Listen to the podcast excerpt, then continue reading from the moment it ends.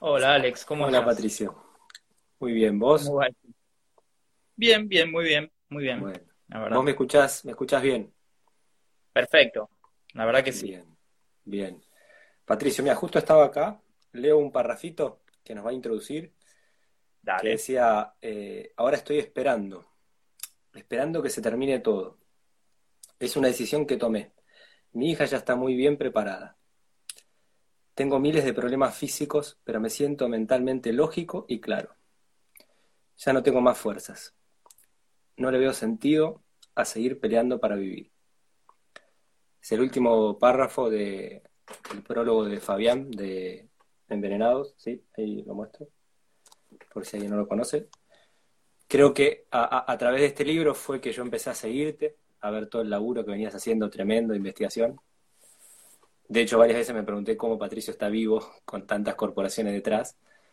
Eh, así que bueno, nada, eso era introducir un poquito el libro Envenenados, que es el que le da el título de alguna manera a, a nuestro encuentro, pero el objetivo era que conozcan a Patricio un montón de personas que yo sé que no lo conocen y el trabajo que está haciendo es clave para dar a conocer la tragedia del sistema productivo actual.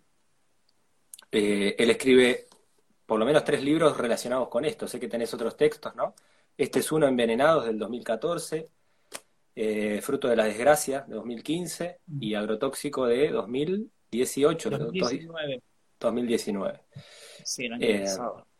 Envenenados, donde de alguna manera pones en evidencia lo que es todo el negociado de la soja, en todo sentido, desde el gran problema socioambiental que genera, eh, la toxicidad de, de todo lo que se usa en el paquete de la soja, eh, los negocios que hay detrás de esas grandes corporaciones, ¿sí?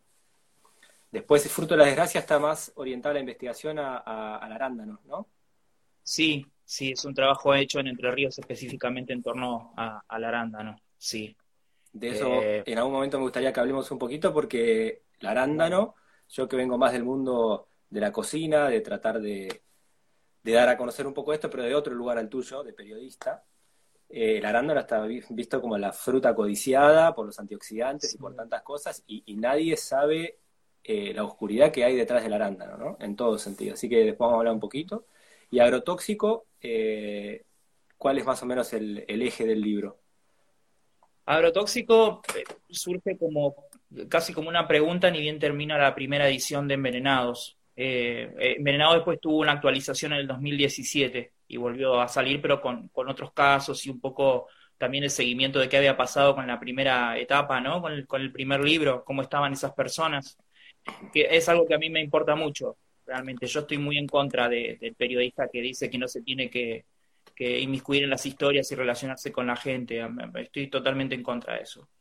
Y, mm, y agrotóxico surgió como eh, desde la certeza de que de repente estaba un poco eh, ajeno al futuro de estas compañías, mientras de repente en Envenenados estaba contando una película que pasaba, que pasa, y también eh, cómo se instaura el germen transgénico en la Argentina, ¿no? Y se modifica lo que sería la, la producción agroindustrial.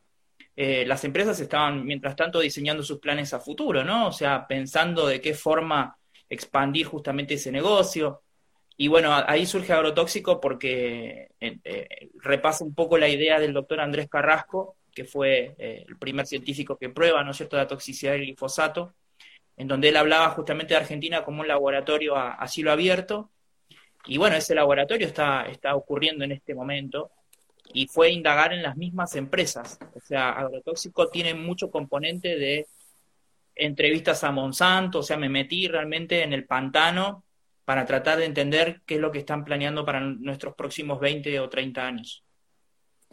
Siempre el- los paquetes de medida, esto arranca en el año 96, o sea, to- toda la, el La- modelo sí, con, con agrotóxicos, transgénicos y demás, en el Sí, 96, Argentina eh, tiene más de medio siglo de uso de agrotóxicos. Tiene, tenemos como 60 años por lo menos. Y eh, en realidad lo, que hizo justamente el modelo transgénico es eh, consolidar esta industria y acelerarla, ¿no? O sea, estamos hablando de que se utilizaba ya el glifosato ya en la década del 80, el mismo Felipe Solá que, aprueba, ¿no es cierto?, la primera soja RR, Roundup Ready, eh, trabajaba, digámosle, como un visitador médico, o sea, era un ingeniero agrónomo que viajaba por el interior del país promocionando las bondades de un nuevo herbicida, que era justamente el Roundup, el glifosato. Así que la tradición química en la, agricultura argentina es, muy eh, longeva, pero sí, por supuesto, se potenció justamente a partir del 96 con la aprobación de una semilla que básicamente funciona con un agrotóxico que es el, glifosato, ¿no? Exacto. Sí, yo lo que iba un poco es a que siempre que detrás, a, dos cosas que me gustaría dejar marcadas. Una es que cada vez que se presenta un paquete de medidas eh, para el sistema productivo, viene envuelta eh, en una capa idílica, maravillosa, que va a traer más trabajo, más producción o lo que sea. Pasaron 25 años, la pobreza aumenta, hay territorios degradados por todos lados que no se, no se pueden cultivar. Tenemos una, un aumento del cáncer y de problemas como abortos, malformaciones, infertilidad, problemas respiratorios relacionados con los agrotóxicos. ¿sí? Eh, y en esa misma ola idílica ahora viene el modelo con la presentación de las granjas estas eh, las factorías de los chanchos, o sea, de vuelta es, está presentado, yo por lo menos lo que estuve investigando, contanos vos, sí, pero es, viene más o menos presentado con el mismo escenario de que traerá divisas para el país o fuente de trabajo, cuando las analizás no hay mucha fuente de trabajo que vaya a traer, o sea... No, es, es, exactamente lo contrario. El, modelo transgénico, para ponerlo como, como, un punto de partida no histórico, eh, es muy curioso porque tanto la instauración del modelo transgénico como el modelo megaminero casi coinciden de manera cronológica. O sea, lo que sería la, apertura de la Argentina extractivista ocurre justamente a mediados de los 90, porque la modificación del código minero que le abre la puerta a la Barrick, todas estas compañías, a mí la minería es un tema que también me interesa mucho, eh, se activa en el 95 y en el 96 tenemos ya la soja transgénica son una política de Estado justamente de modificar esto, ¿no es cierto?, y, consolidar la producción intensiva mediante la extracción de, recursos naturales. Em, el, modelo transgénico se instauró a partir de esto que vos bien decís, ¿no? a partir de estas eh, supuestas bondades que iban a tener que ver justamente con la ampliación, lo que sería de, la capacidad laboral, ¿no es cierto? Iba a generar riqueza, eh, supuestamente iba a achicar el uso de agrotóxicos, porque como ibas a utilizar nada más que glifosato, ¿para qué ibas a demandar un paquete extra como atracina u otros herbicidas, no? Y al mismo tiempo se decía que, mm, no ibas a, necesitar ampliar la frontera agropecuaria porque como el rendimiento iba a ser superior, ¿para qué ibas a extenderlo, no? En, muy poco espacio ibas a poder hacer gran cantidad de, de soja y obtener mucho rinde. Eso fue lo que se prometió en ese momento a través de la Secretaría de Ambiente, que hizo una gran labor en ese sentido que encabezaba María Julia Sogaray. Eh, y después eso obviamente que ha sido eh, extendido y, el, modelo se ha ido como maquillando, pero siempre es lo mismo, lo que vos decís ahora. Con las granjas chinas es exactamente igual. Se van a instalar. Lo, que veo es que del 96 al 2020 pasan distintos eh, gobiernos con distinta, en teoría, distinta ideas políticas detrás, pero el modelo sigue. O sea. Claro, porque es una política de Estado, no una política de gobierno. Es un modelo de Estado. Y, así como tenemos distintos, ¿no? es cierto? Cuando hablamos, por ejemplo, de la política internacional de, potencias eh, colonialistas como Gran Bretaña, vemos que es, anecdótico quién es el primer ministro, ¿no? Esas cosas se mantienen más allá, es una estructura que funciona.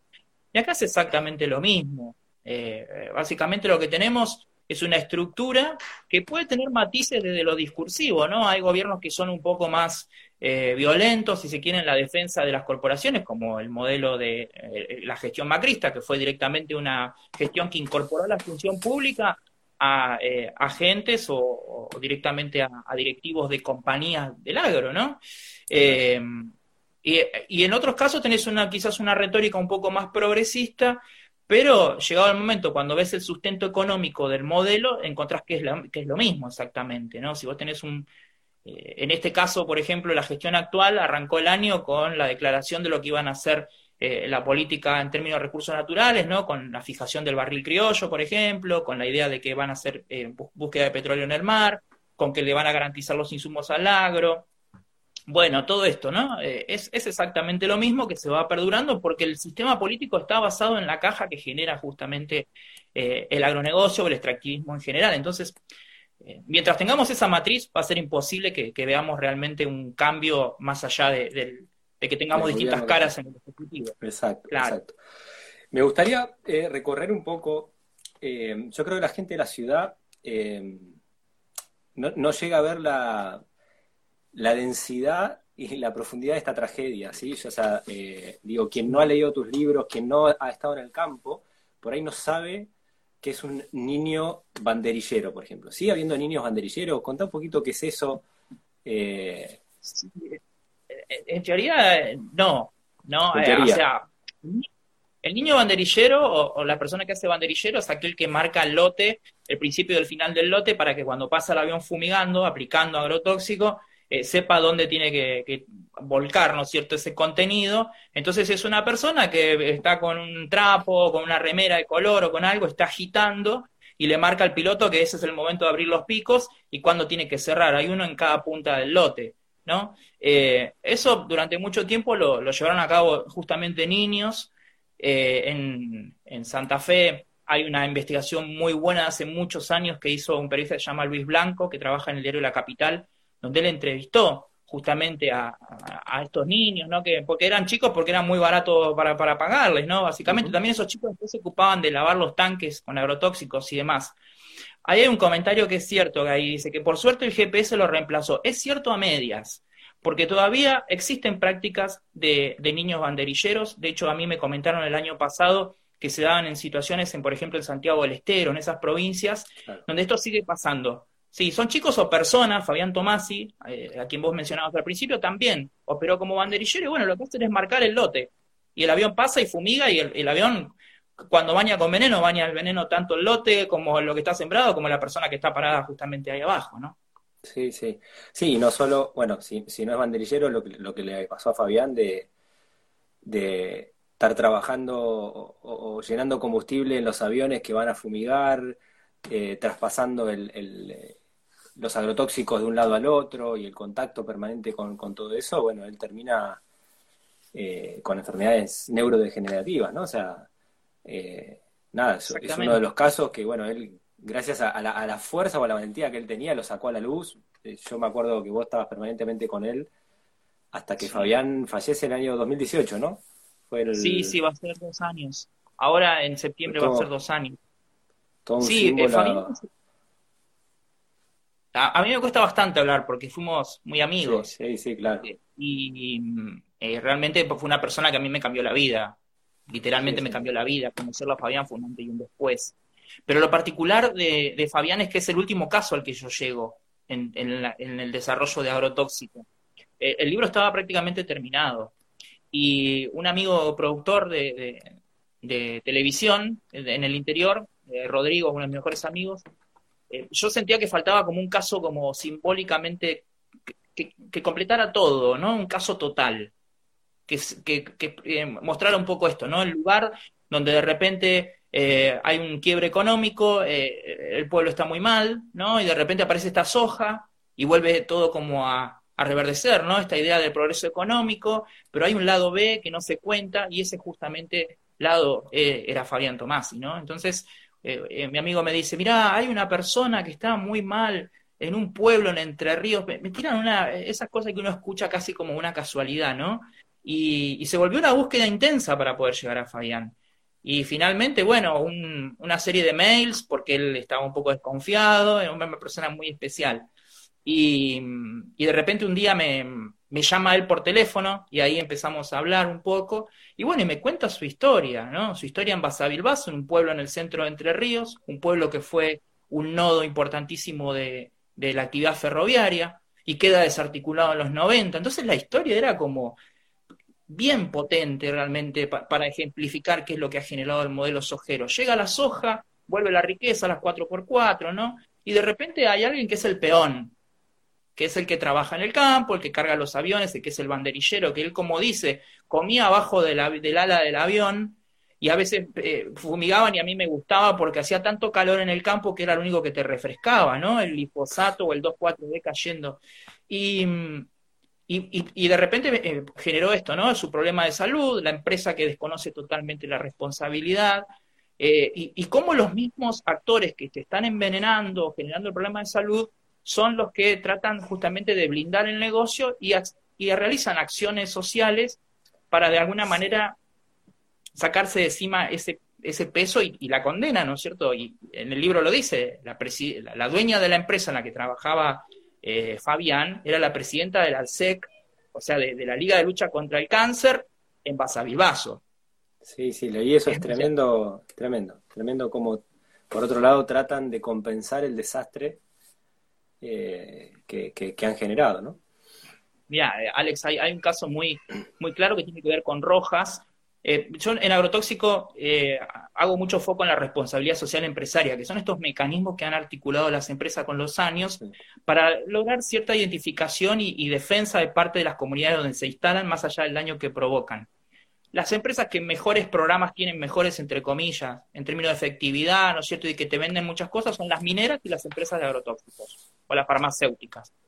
Eh, por ejemplo, Barry Gold tiene un programa intensísimo de construye escuelas, te garantiza la provisión de agua, bueno, muchas cuestiones, ¿no? Mientras tanto, atrás tuyo están volando toda la cordillera, pero te construyeron cuatro escuelas. Y Monsanto es súper efectiva en ese sentido, y, está el caso de Rojas, que es donde está, en provincia de Buenos Aires, donde está instalada la, principal, la planta principal de ellos, y es impresionante el nivel de defensa social que han logrado, porque bueno, la, ambulancia, a mí me lo contaba eh, Juan Ignacio Pereira, que es un abogado ambientalista de Rojas, la ambulancia dice, donada por Monsanto. ¿No? O sea, eh, son lugares que han logrado justamente cooptar a través de esta idea de que ellos generan la riqueza y que si ellos se van, vuelve la miseria al pueblo. Pero mientras tanto están generando, por supuesto, unos negociados y un daño ambiental y, sanitario irreparable, ¿no? Sí, sí, tremendo, tremendo. A mí me impresionó un título que pusiste en, uno de los capítulos, era Soja desde la playa, ¿no? Donde sí, desde Punta del grandes este. empresarios, bueno, de Punta del Este, perdón, sí, que manejan ya ni siquiera desde el campo, o sea, tienen por ahí un empleado o dos que maneja las máquinas, ya no, no hay más gente laburando en el campo, dan órdenes eh, desde la playa y, generan todo. Bueno, eh, eh, durante la, expansión del modelo sojero, Entre Ríos, que es el territorio donde quizás tenemos, existe más evidencia justamente de la contaminación y de cómo se expandió el modelo, fue una provincia colonizada por los pules de siembra. Los pules de siembra son básicamente fideicomisos cómo funciona el fideicomiso inmobiliario, igual, ¿no? Vos entrás con una determinada cantidad de plata, no es necesario que sepas dónde está el campo, quién lo trabaja, qué produce y demás, vos a determinado tiempo tenés una renta y pasás a buscar eso. Sos socio justamente de eso que se genera. Y esos pules de siembra que llegaron a controlar más del 60% eh, por ciento, básicamente del territorio entrerriano, operaban de esa forma, ¿no? O sea, eran, eh, había administradores de esos campos que hacían explotación de soja con eh, todo, todo el sistema tercerizado, la maquinaria, eh, ¿no es cierto? Los fumigadores, por ejemplo, la mayoría eran fumigadores de la provincia de Córdoba. Las empresas aéreas que hacían justamente estos trabajos eran todas compañías de la, provincia de Córdoba. Y muchos de estos eh, inversores de los pools de siempre eran personas que de repente, bueno, sí, estaban en, estaban de vacaciones, estaban en otros lugares y no tenían, tenían inversiones tanto ahí como en otros lugares y no necesariamente entendían ni el proceso agropecuario ni les interesaba para nada, ¿no? Eh, un, caso era el tejar, por ejemplo, que funcionó mucho tiempo como pool de siembra, los Grobo, ¿no? Son grupos muy grandes y bueno, funcionaron así y, todavía siguen manteniendo esas prácticas siempre que pueden, ¿no? Y, después lo que pasaba, yo me acuerdo del caso de Jeremías Chauque, pero vos contás varios en, en Envenenados de cuando, cuando van a fumigar, ni siquiera están los dueños del campo, o sea, cuando salen, eh, primero que te fumigan a 20 o a 30 metros de tu casa o a 50 metros de una escuela, eh, los quieren ir a buscar a, los dueños del campo, los dueños del campo no están, y el caso de Jeremías, que, él tratando de parar las máquinas termina él con denuncias penales, o sea, eh, una cosa... Y, Jeremías son varios los que has contado. Jeremías es, es un mapuche que vive en Desvío Arijón, en la provincia de Santa Fe, yo pude, em, pude visitarlo, tiene una, una, eh, una, producción agroecológica que se llama Desvío a la Raíz, eh, que es muy interesante, que abastece inclusive la ciudad de Santa Fe, está bastante cerca justamente. Y, tal cual es lo que vos decís, eh, Jeremías está, estaba judicializado porque, bueno, le fumigaban frente a la casa y un par de veces eh, se metió para parar la maquinaria y ya la tercera o cuarta vez directamente se agarró a trompadas con quien manejaba el, mosquito fumigador. Eh, y, bueno, terminó con un proceso él, justamente judicial, eh, yendo a hacer denuncias en la comisaría local, en donde le decían, el mismo productor, me lo decía, está en el libro, ¿no? Le dijo a Jeremías, lo tuyo se resuelve con una bala, ¿no? A ese nivel de amenaza y de prepotencia. Eh, nosotros, bueno, es, Alex, lo que vos decís es súper interesante. Nosotros estamos en la ciudad. Por eso, eso es lo que yo digo. Nosotros en la ciudad eh, no vivenciamos, o sea, nos queda en la cabeza que sí, que todo llega con agrotóxicos. ¿sí? Y hasta, ahí, hasta, ahí no, hasta ahí nomás. O sea, no nos involucramos mucho. Pareciera como que es un problema allá, allá por el campo, ¿viste? es que eh, nosotros podemos teorizar muchísimo. Ahora, cuando vos golpeas la puerta y te abren la, justamente una persona que está condenada porque su salud es irreparable, ahí se acaban todas las teorías, se acaban todas las presunciones y demás. Eh, yo muchas veces escucho, ¿no? Esto de, bueno, pero e, este, este problema viene de muchos años. Perfecto, pero ¿qué, qué va a hacer eh, cuando lo visité a Fabián Tomás? ¿Y qué le iba a decir? Bueno, Fabián, este es el problema del sistema, este es el problema del modelo. Cuando conocí a Estela Lemes, una, una maestra que, que sobrevive con dos agroquímicos en sangre, fumigaron la escuela con los chicos en, el patio, ¿no? Eh, digo en el patio porque estaban con guardapolvos de blanco, una avioneta no puede no verlos. Fumigaron igual a los chicos y a ella, ¿no? ¿Y, qué, le, qué le vas a decir a Estela? No, la verdad que el problema es, el modelo. Estela, bueno, viste, tenés 2,4-D y tenés glifosato en la sangre. Qué mal, hay que cambiarle la matriz. Eso lo sabemos, pero mientras tanto hay personas que están sufriendo y que se están muriendo en este momento, y a esas personas tenemos que acompañarlas justamente y hacerlas parte de los procesos y darles voz, darles espacio, justamente permitir que cuenten sus problemas y al mismo tiempo entender que necesitan soluciones inmediatas, ¿no? No podemos esperar justamente a que, más allá que uno acompañe los determinados procesos, se genere toda una idea de la evolución hacia la agroecología. Bueno, yo por supuesto que soy de acuerdo, vos, vos conocés mi trabajo, doy permanente discusión a eso pero la realidad es que las víctimas eh, duelen mucho, muchas personas están muriendo, muchas personas están condenadas a morir en los próximos años esto, y el daño genético que sufren en Montemaíz, en San Salvador, en la provincia de Entre Ríos, en muchísimos lugares. Yo recién estaba viendo que está conectado el doctor, el doctor Damián Marino. El doctor Damián Marino es una pieza clave de la ciencia argentina porque es la persona que ha efectuado los trabajos fundamentales en los últimos años para determinar el grado de contaminación que hay en nuestros espacios, en nuestros pueblos.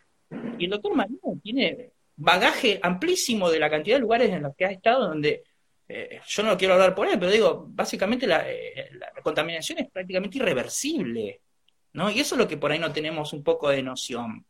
Y eso es lo grave, ¿no? Hay un genocidio prácticamente. Yo creo que el año pasado, yo estuve viajando bastante, dando clases por distintas partes del país, creo que fue cuando fui a La Pampa, que pasé por Trenkelauken, eh, no quería dar un dato errado, ¿no? Pero que abrieron un hospital oncológico y que la gente lo termina celebrando. Y yo, yo estaba horrorizado, o sea, eh, es un hospital que se armó para la fumigación. O sea... Eh, Mira, yo te, puedo contar de Trenkelauken porque yo soy nacido en Trenkelauken. Tengo familia ahí exactamente y demás. En, Envenenados, en la segunda edición, justamente, justamente está el caso de Luis Lucero. Eh, Luis Lucero es, un, es una persona, un empleado municipal, que trabajando en el, eh, en el basurero de Trenquelauken, con la máquina pisa un bidón, ese bidón revienta y baña toda la cabina. Y él resulta contaminado con 2,4-D y glifosato, era una mezcla de eso. Bueno, por supuesto que Luis tuvo eh, tuvo una intoxicación severa, para que se den una idea, eh, Luis intentó llamar a su esposa a los 10-15 minutos y ya no podía hablar del grado de inflamación que tenía en la garganta y el grado de irritación en la boca, sangraba por la boca. Bueno, todas estas cuestiones que van, insisto, más allá de lo teórico, esto es algo contundente de una persona que te cuenta, ¿no? Que, que de repente no podía hablar con su esposa, porque el grado de contaminación y de irritación que le generó ese veneno se lo impedía por completo. Entonces, agarra justamente la maquinaria en la que, con la que estaba trabajando y, cruza todo Trenquelauquen hasta su casa para tratar de explicarle a su esposa que se había envenenado. Bueno, ese caso termina con el intendente de Trenquelauquen poniendo a su médico personal para que justamente no se conozca demasiado de la situación. El intendente de Trenquelauquen es médico, ¿no? Con todo lo que esto implica. Años después, a mí me llega una denuncia anónima, justamente, con documentación y demás, fotografías, de que la empresa Ferroexpreso Pampeano, que es la que se ocupa del ramal justamente de vías desde Trenquilauquen hasta La Pampa, por ejemplo, hasta, hasta Santa Rosa, hacía copio de los agrotóxicos en los galpones de la estación de trenes de Trenquilauquen, que está en el centro de la ciudad. Bueno, la municipalidad, como yo hago eh, justamente una difusión de esto, me amenaza con, amenaza con iniciarme acciones judiciales. Esa fue la respuesta. Así es como funcionan estos pueblos en la provincia de Buenos Aires, en el oeste, por ejemplo, Sojero, Maicero, ¿no? Terrateniente, transgénico, de esa manera. Así que lo que vos viste es tal cual. Se están ampliando, por supuesto, los servicios oncológicos, cada vez hay más clínica de fertilidad, ¿no es cierto? Hay un montón de problemas vinculados justamente con estas prácticas productivas, pero lo que se dice es, bueno, pero algo estamos haciendo, estamos abriendo hospitales, estamos poniendo paliativos, ¿no? Estamos teniendo un mejor servicio oncológico. Lo que no se toca, modelo. ¿Cómo se recauda? Sí, sí, es tremendo, es tremendo. Eh, contame un poco del tema de, los arándanos, porque ahí sí sé que vas a traer sorpresa eh, para muchas de las personas que nos escuchan, ¿sí? Eh, es esto que yo te decía al principio, el arándano está visto, o sea, acá en la ciudad y la gente que se ocupa o que se interesa por su alimentación y que, que va a aquello que tiene en teoría un potencial de nutrientes, al arándano lo ve como un fruto eh, alucinante, ¿sí? Ahora, detrás de todo eso, vos denunciás primero todo lo que se hace a nivel agrotóxicos, pero pues todo lo que se hace socialmente a nivel eh, trabajo en condiciones esclavas, más o menos. O sea, ¿cómo es la situación del arándano? ¿Dónde se cultiva? Eh, empapanos a la gente de la ciudad un poquito de toda esta realidad. Hicimos también un, te, cuento, les cuento también un trabajo posterior hace dos años con, Juan Pablo Lepore sobre la frutilla en la zona de Arroyo Leyes, y después si querés también charlamos con, de, eso. A ver, a mí, a mí me interesa aclarar lo siguiente. Yo eh, hago un trabajo que es el trabajo de un periodista. Cuento historias, entrevisto personas, hablo con los científicos, hablo con los médicos y transmito eso porque muchas veces se confunde esta idea de lo que, lo que yo estoy diciendo. En realidad es lo que yo estoy narrando de lo que, de lo que estoy investigando. Y en ese grado de investigación trato de encontrar la mayor profundidad posible para contar la historia de la manera más cabal. Y que se vuelva una cuestión prácticamente indiscutible desde lo argumental, ¿no? Eso, eso me interesa. El, principal miedo que a veces... Que en, eh, yo, perdón, te, te, interrumpo, pero en Envenenados están los informes del SENASA, está eh, todos los estudios que hizo Carrasco, eh, que demuestra que el glifosato produce malformaciones, todos los acuerdos que los gobiernos de ese momento firmaron, o sea, están los documentos fotocopiados, digo, para que quien quiera leer el libro, no es que es tu opinión, eh, tu opinión es muy poquita, casi casi que, que relatás hechos. Es que, es, que la, es que la situación te supera realmente, no es necesario que yo haga una traducción de lo que ocurre cuando es algo tan evidente y, al mismo tiempo, eh, la veracidad del trabajo está en eso, justamente, ¿no? En, aportar la documentación, en aportar testimonios fuertes, en que todo tenga un sustento y al mismo tiempo que eh, no se pueda refutar, que es el miedo que uno como periodista de investigación, tiene siempre, que alguien diga, no, esto no es así, es falso, o en todo caso que, eh, a ver, insisto, en los trabajos que llevo haciendo, hasta ahora no he tenido un juicio de Monsanto, ni mucho menos, lo cual significa que no me han encontrado la vuelta, ¿no? o que lo que estoy aportando es claramente fuerte como para que ellos no lo puedan discutir.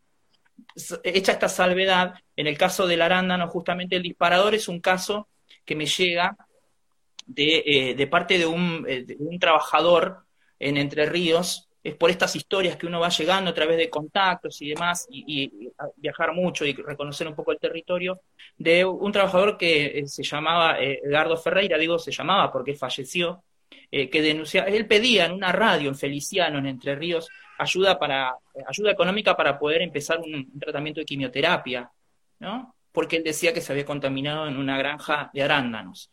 Ese es el disparador. Y después está uno que como periodista tiene algo que le dice, acá está ocurriendo algo, vamos a seguirlo. Hay como una especie de intuición, ¿no? Entonces, bueno, tratar de ubicar a Edgardo fue muy difícil. súper difícil. Eh, busqué en una radio local, bueno, uno empieza, ¿no? A, armar como el, camino. Llego a él y bueno, él con, muchas dificultades, porque yo estaba muy enfermo, me alcanza a contar que él trabajaba para una empresa que se llama Blueberries, que eh, SA, que está, tiene sede en Concordia, que es una empresa, una mega exportadora de arándanos, ¿no? Una empresa que le vende a Estados Unidos, y que bueno, que hacían aplicaciones justamente en los campos, eh, sobre todo cuando tenían situaciones con, con escasez de lluvia o, que se había dado, por ejemplo, una granizada, ¿no? Aplicaban hormonas, bueno, un poco me contó por encima, pero lo importante era que eh, la fruta que de repente la empresa consideraba que estaba todavía muy cargada, como que no había pasado el tiempo de carencia con el tema de los venenos, se la daban a los empleados. Se la daban para que la consuman, ¿no? O sea, y él me decía, nosotros comemos como postre los arándanos que no salen de la planta de la planta de producción, ¿no? Sí. Bueno, entonces yo automáticamente, ¿qué hago? Hablo con el abogado, justamente Edgardo, que tenía un abogado, estaba en litigio con la empresa, entonces él ahí me empieza a contar y me dice, no, hay como una docena de personas en la situación en la que está Edgardo. Edgardo, para que se den una idea, tenía ya, eh, tenía eh, bolitas de grasa en el cuerpo, ¿no? O sea, ya directamente su, su, su evolución, la evolución de su enfermedad tremenda, un cáncer eh, con, con, inclusive con algunas hasta malformaciones se le habían generado, ¿no? Calcificaciones, bueno, cosas muy extrañas, como le pasó también a Fabián Tomás en su momento.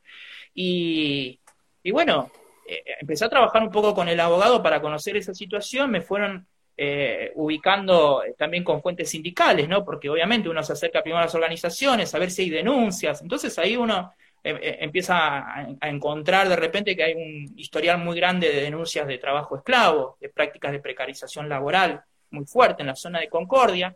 Entonces empecé a investigar justamente esto, cómo funcionaba la producción del arándano, que es una fruta, como bien conoces, que tiene muchísimos atributos, ¿no? Que está justamente comercializada o promocionada como que es una fruta a la que no se le aplican venenos, que se cosecha de un modo muy tradicional. Bueno, esa cosecha muy tradicional es con mujeres y con niños, básicamente. En el caso de Concordia, acá se hace en Concordia y en Tucumán mayormente, aunque ahora hay algunas plantaciones en la provincia de Buenos Aires.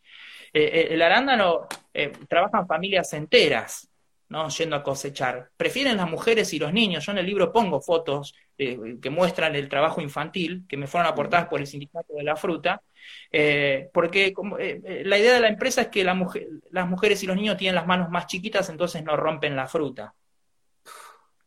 Cosechan a mano, al rayo del sol, mujeres embarazadas, ¿no? Y hay una aplicación permanente, sobre todo de insecticidas. El glifosato se utiliza no sobre la planta, sino para limpiar entre plantas, ¿no? Para desmalezar, digamos, pero sí hay una aplicación muy fuerte justamente de insecticidas. Y esto después cuando llegué a, la etapa de hablar con, agentes de la comercialización, de la exportación, me lo ratificaron.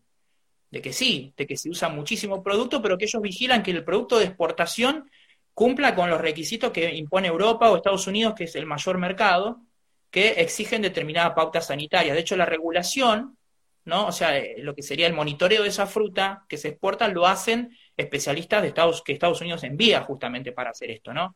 Ahora, ¿qué pasa con la fruta que no cumple con esta expectativa? Queda para el mercado interno. Y en esa eh, fruta justamente están los venenos que se han aplicado, ¿no? Sobre todo estos insecticidas que eh, se utilizan básicamente todo el año.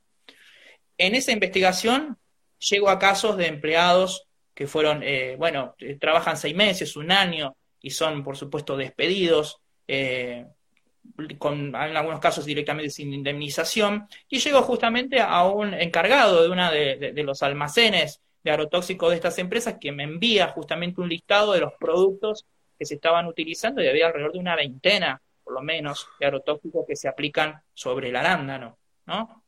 Entonces yo le digo, pero ¿cómo hacen para pasar los controles si la carga tóxica es tan elevada? Entonces me explicaron justamente que eh, en, lo que sería el, arbusto, ¿no es cierto?, del arándano, toman las frutas de las zonas donde no han hecho aplicaciones o las zonas que están de la misma planta, ¿no?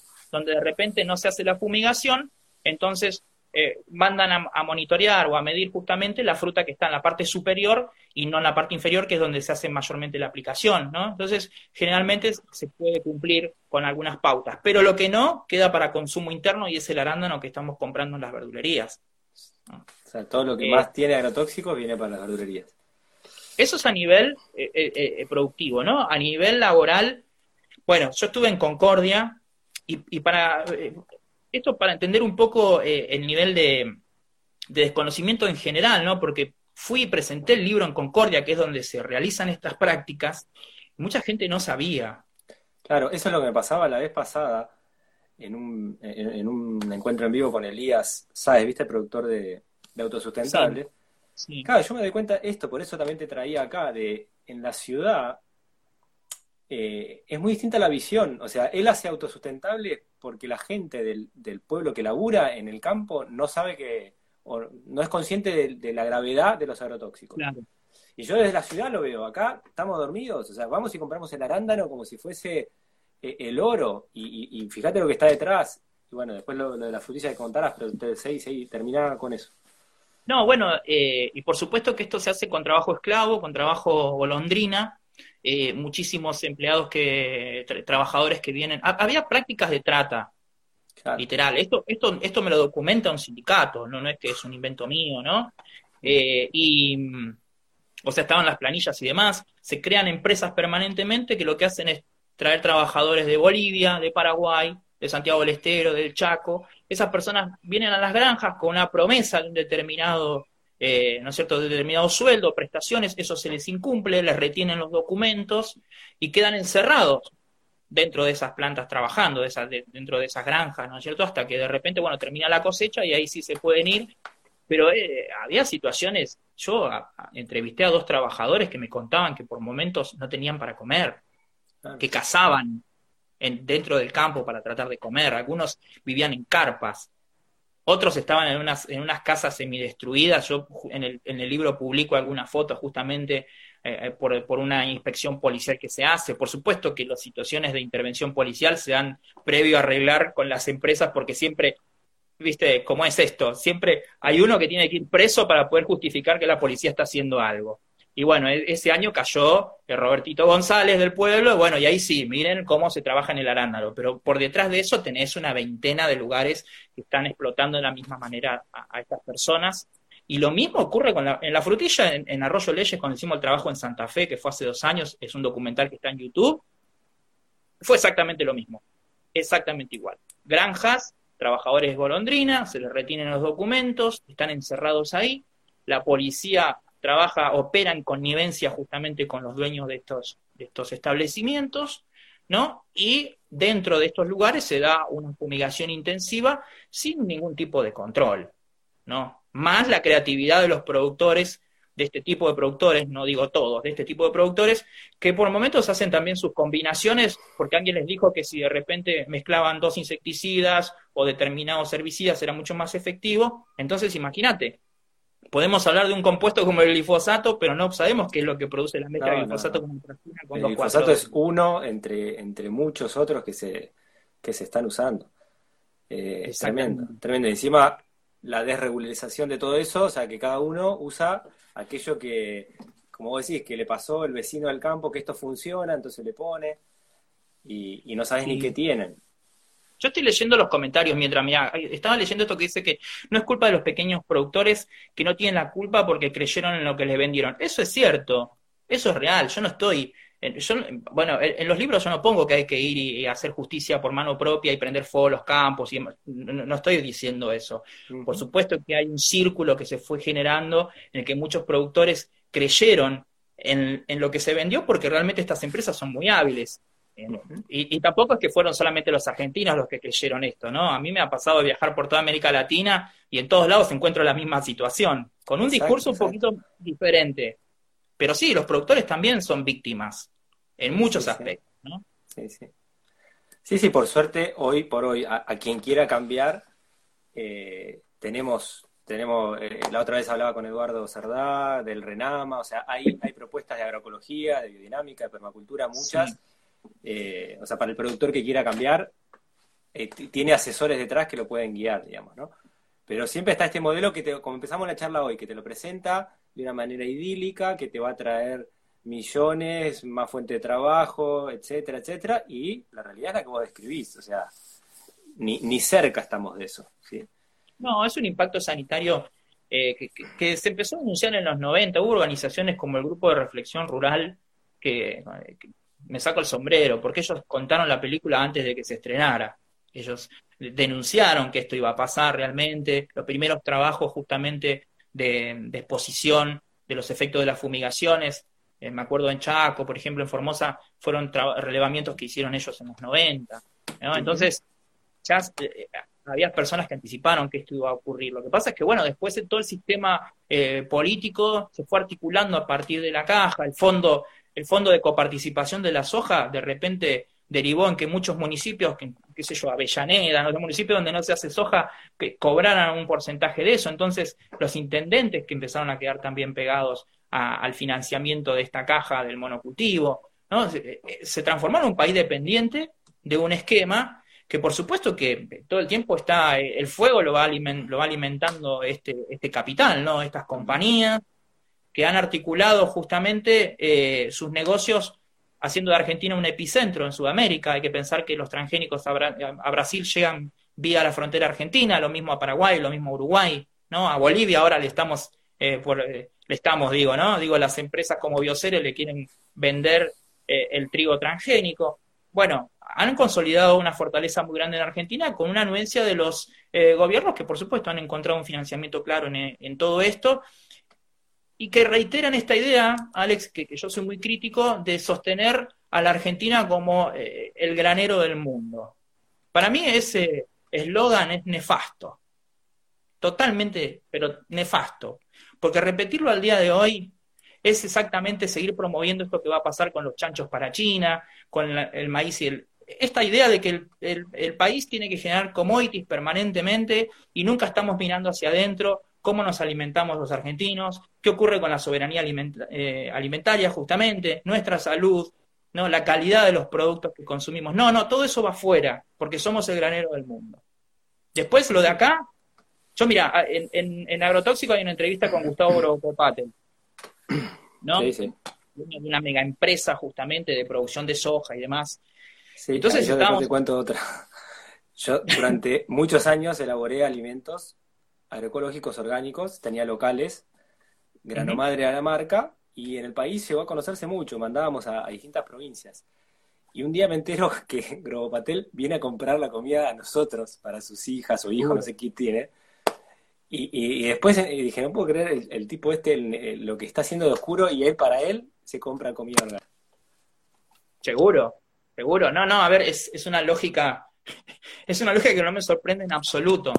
Eh, en, una charla, en una entrevista que, está justamente en, Agrotóxico, en donde él cuenta esto de que de repente el futuro para la... El otro día justamente el Consejo Agroindustrial Argentino, que es un bloque que se consolidó ahora para duplicar las exportaciones de Argentina, también lo está mencionando, que el objetivo para los exportadores es la India en los próximos 5 o 10 años, no tanto China porque va a pegar el gran salto demográfico y va a superar justamente en cantidad de habitantes a, China. Exacto. Entonces, ¿cuál es el sentido de productivo? Obviamente no podemos llegar con carnes, no eso es lo que ellos piensan. Entonces dicen, eh, por cuestiones que todos conocemos, ¿no? Entonces, el objetivo van a ser las legumbres. Hay que migrar el modelo hacia la producción de legumbres, porque eso es lo que demanda la India. Pero otra vez, es orientar el modelo productivo argentino a seguir vendiendo justamente un, commodity, ¿no? Entonces, le digo a Agrocopate, le digo, pero ustedes nunca se ponen a pensar qué pasa con los que estamos acá adentro, digo, cómo nos alimentamos los argentinos. Dijo, no, eso es un tema del Estado, me dijo. A mí no me corresponde. Esa fue su respuesta. No, eso es un tema del Estado. Eh, el, tema de la calidad de la alimentación en Argentina, la soberanía alimentaria, me dijo, o, la, o la seguridad alimentaria, si querés, me dijo, eso es un tema del Estado. Yo no tengo nada que ver con eso. Así que yo voy a seguir vendiendo lo que el mundo me pide porque yo soy un hombre de negocios. Listo. Ese es el baluarte, digamos, de uno de los baluartes del agronegocio en la Argentina. Entonces, es representativo justamente de hacia dónde están pensando estas cabezas y por qué claramente no cierran este tipo de convenios como el que tenemos ahora con China y van a seguir promoviendo este tipo de acciones porque es en definitiva cómo, cómo funciona esa lógica de capital. es interesante también marcar otra cosa, te corro un poco el tema. Eh, el efecto de los agrotóxicos en el, en el ecosistema. En, dos capítulos vos marcás esto de los brotes de dengue y eh, la desaparición de los sapos, los desmontes, y en otro hablas de algo que conocemos un poco más, que es la extinción de las abejas, ¿no? O sea, ¿qué, hasta dónde te llevó la investigación con eso en, el, en Envenenado o en otro de los libros? ¿Qué, qué, pudiste ver con, el tema del dengue? Eh, ¿La relación donde hay brotes con, con el uso de agrotóxicos? ¿Cómo, ¿Cómo está eso? O sea, bueno, hay una vinculación directa con la depredación del ecosistema, tal como vos lo decís. En, en el caso de, de, la, de la primera expansión del dengue, bueno, convengamos que hoy tenemos un proceso de tropicalización del clima que también tiene una incidencia directa, ¿no? Tenemos temperaturas que antes no, de repente ahora hablamos de enfermedades como chikungunya y demás que antes eran por ahí impensadas, ¿no?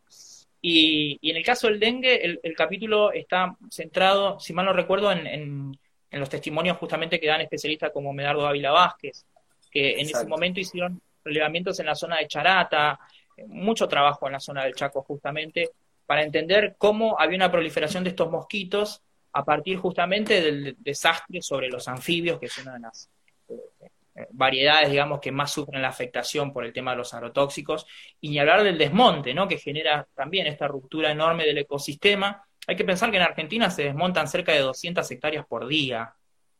Sí, la otra vez creo que te escuchaba con, con Quique Viale, que él decía, ya llevamos desmontado eh, el tamaño de Entre Ríos, desde, desde, los 90 para acá, digo, si sumamos todas las... Eh, es, es, impresionante cuando lo ves así, o sea, ya perdimos el tamaño de Entre Ríos de bosque, de bosque nativo, ¿no? Sí, y lo, que, y lo que es muy particular es que gran parte de ese bosque se, se perdió inclusive con la ley de bosques. Claro. Cuando uno, cuando uno ve de repente la presión que se hace sobre las zonas con la expansión de la frontera agropecuaria, encuentra que la mayoría del desmonte se está dando en zonas, en teoría, eh, eh, protegidas. ¿no? Eso lo partía en reservas naturales y demás. Por ende, el agronegocio no entiende en muchos aspectos de, límites, ni de mucho menos de normativas, ¿no? El, otro día, con esto de Córdoba, con esto de los incendios, que todos estamos al tanto, por eso lo comento, eh, bueno, me llevaba mucha información de Capilla del Monte porque tengo amigos ahí, sufrieron afectación con el tema del fuego, eh, y las quemas tienen que ver con la expansión de la ganadería en esa zona. Más allá de que hace 100 días que no llueve en Córdoba, la realidad es que lo, ha aprobado el Sistema Nacional de Fuegos, el 95% de los focos han sido provocados por actividad humana. Y, me decían esto, no, pero no puede ser esa zona porque está protegida por ley. hubo argumentos que me, me dijeron, hubo periodistas de Córdoba que me dijeron eso. No puede ser porque está protegido por ley. Ah, bueno, está bien. ¿qué me garantiza eso? Absolutamente nada, como si alguien fuera a hacer un, ah, bueno, no voy a prender fuego acá porque la ley lo dice, ¿no?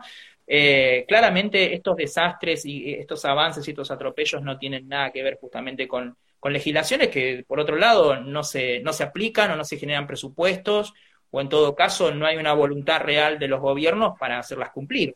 Entonces, tenemos esto. Y con esto, con, con la expansión, justamente, la expansión del agronegocio en la Argentina, es, justamente una causa directa del avance del desmonte también, ¿no? Hay que pensar que en alrededor de dos décadas se expandió casi 70% la frontera agropecuaria. O sea, tenemos soja en lugares impensados, y digo soja como maíz, como otros cultivos intensivos, y al mismo tiempo eso va corriendo la ganadería a otros territorios, ¿no? Así que la presión ambiental es, es enorme. Sí, sí, tal cual.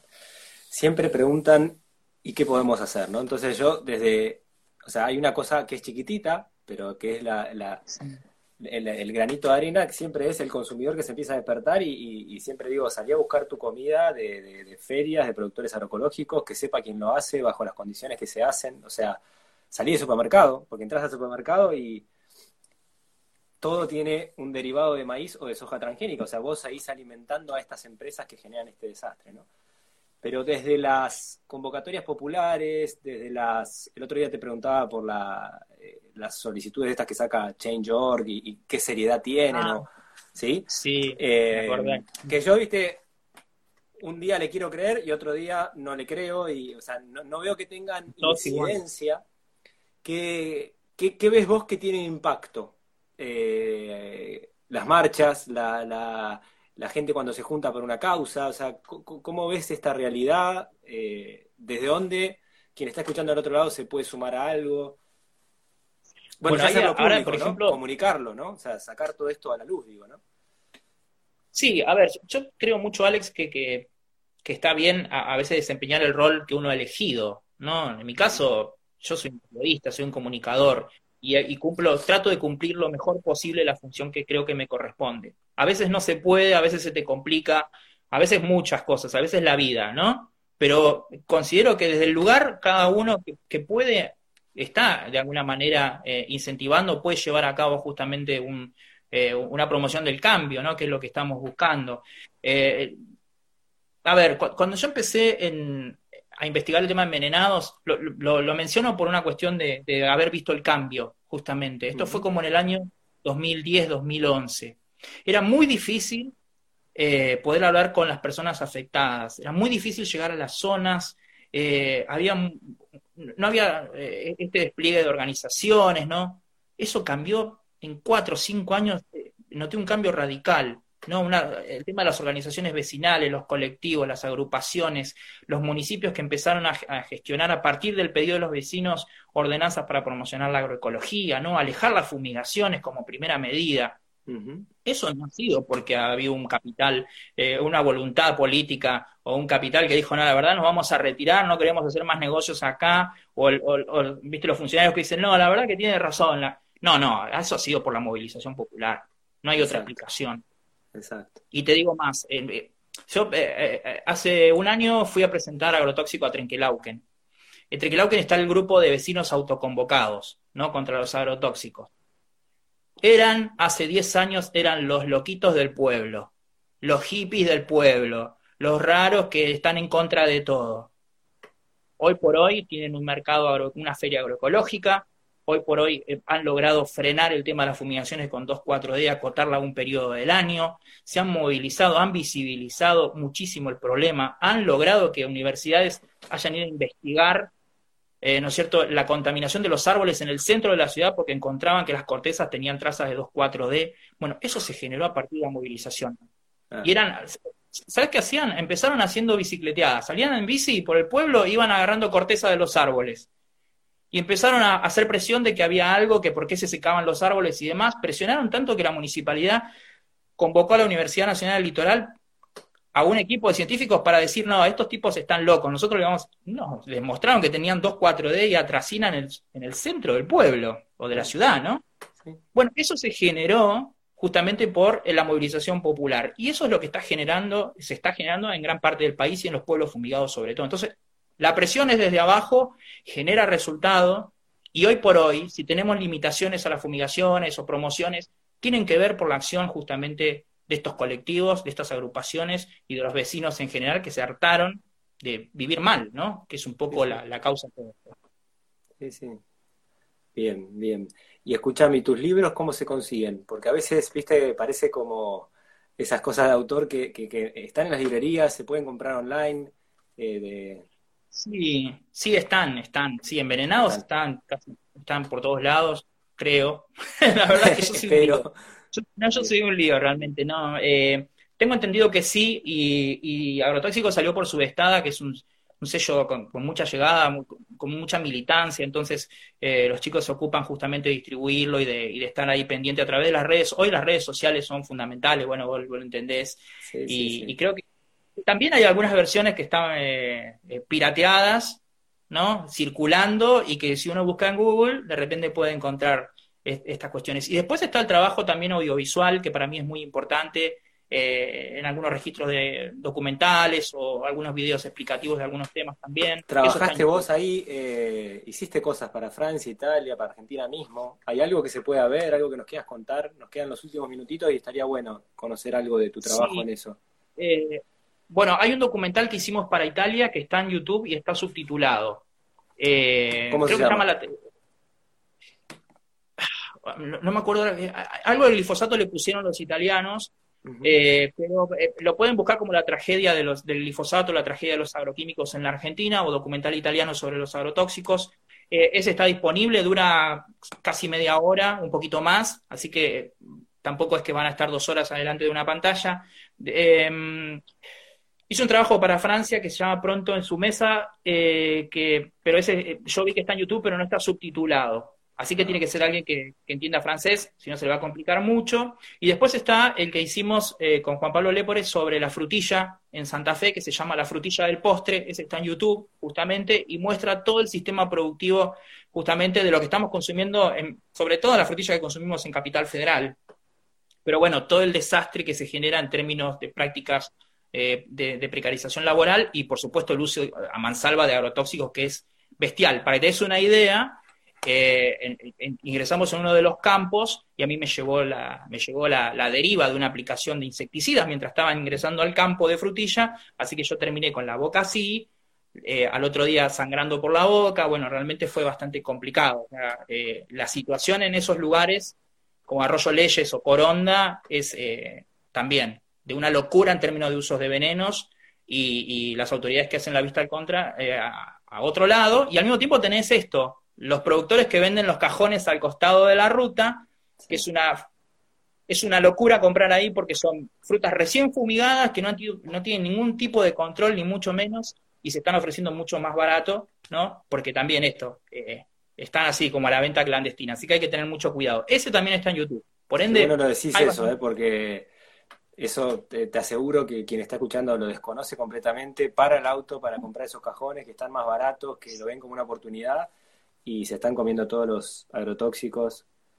Eh, eh, con, el colectivo que hicimos el trabajo, eh, sobre todo con el trabajo de Facundo Viola, que es un vecino que viene trabajando mucho, un periodista local que ha sido amenazado de muerte en muchas oportunidades, ha tenido ataques inclusive por exponer esto, él nos, nos, mostraba, estuvimos días con él mostrando justamente esto, cómo se produce la frutilla eh, y al mismo tiempo cómo eso que recién ha sido aplicado termina en un cajón que te lo venden a 100 pesos, los 5 kilos, ¿no? Y sin ningún tipo de control, sin ningún tipo, por supuesto, de acción de agromatología, ni mucho menos.